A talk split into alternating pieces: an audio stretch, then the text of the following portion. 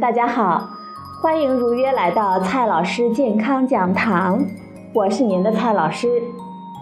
今天呢，蔡老师继续和朋友们讲营养、聊健康。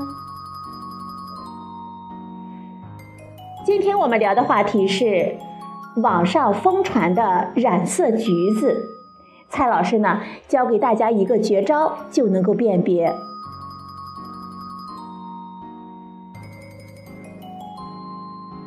据说最近啊，橘子摊上大事儿了。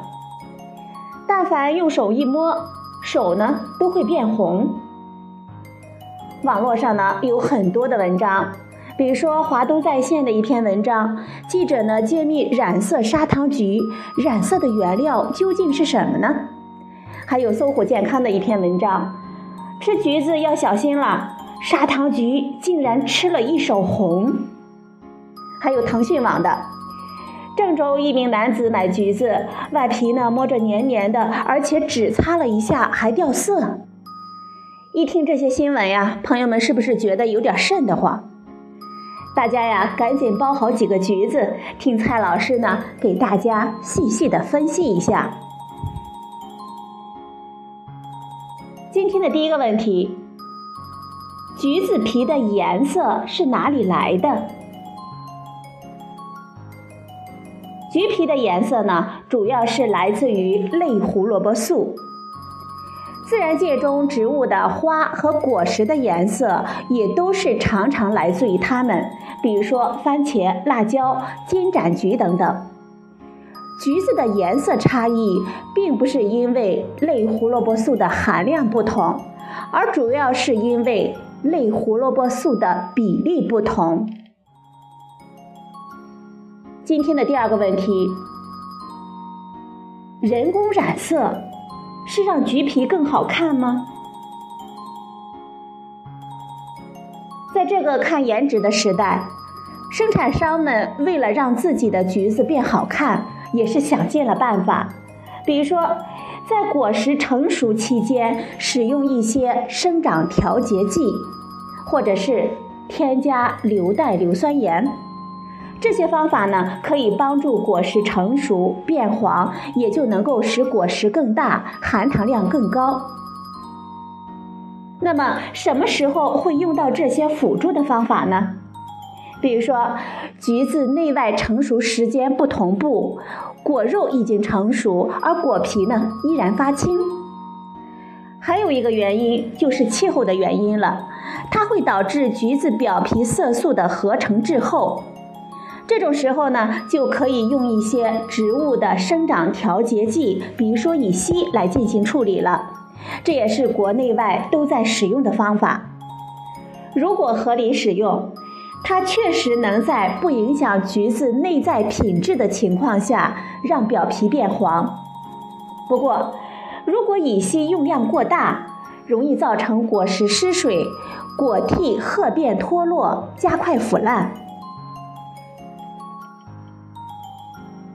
今天的第三个问题，对于新闻中的染色橘子掉色是怎么一回事呢？刚才呢，我们讲的生长调节剂，它属于正常的农业技术，但是也有一些不良的商贩为了抢上市卖高价，在果实还没有成熟的时候就进行采摘，然后呢，用更简单、更粗暴的方式来进行处理。那就是染色。你肯定会问，怎么区分类胡萝卜素和染色呢？蔡老师告诉你一个办法：摸。类胡萝卜素是脂溶性的，存在于橘皮的油性成分中。我们用手摸的时候是不会掉色的，就算剥橘子也不可能把手染红。网络上的摸橘子手变红这些新闻，几乎可以肯定是用了色素，而且很多不良商贩才不会好心好意的用食用的色素呢，毕竟太贵了。工业的色素价格便宜，量又足，比如说苏丹红、原子红、罗丹明碧、对味红、橘红二号等等。今天的第四个问题，对于这些染色的橘子，我们吃还是不吃呢？说了这么多呀，如果蔡老师说还能吃，你们会不会发疯呢？首先，所有的色素染料用量都很小。其实这种染色用的色素量都非常的少，因为用多了就穿帮了嘛，所以对我们健康的危害倒也没有多大。以当年赫赫有名的苏丹红鸭蛋为例，我们大约每天呢要吃一千个鸭蛋才有致癌的可能性。不过，就算是吃了没事儿，也照样是违法的事情。其次，橘皮的表面是油性的，染料难以穿透。如果你买的橘子怀疑被染色了，扔掉呢也挺可惜的。我们不妨先用清水清洗一下，去皮再吃就没有什么问题了。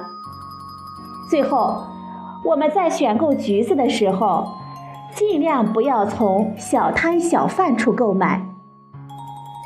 既然用摸一摸这个方法呢，就能够辨别出来，那么朋友们买橘子的时候，那么咱们就摸一摸吧。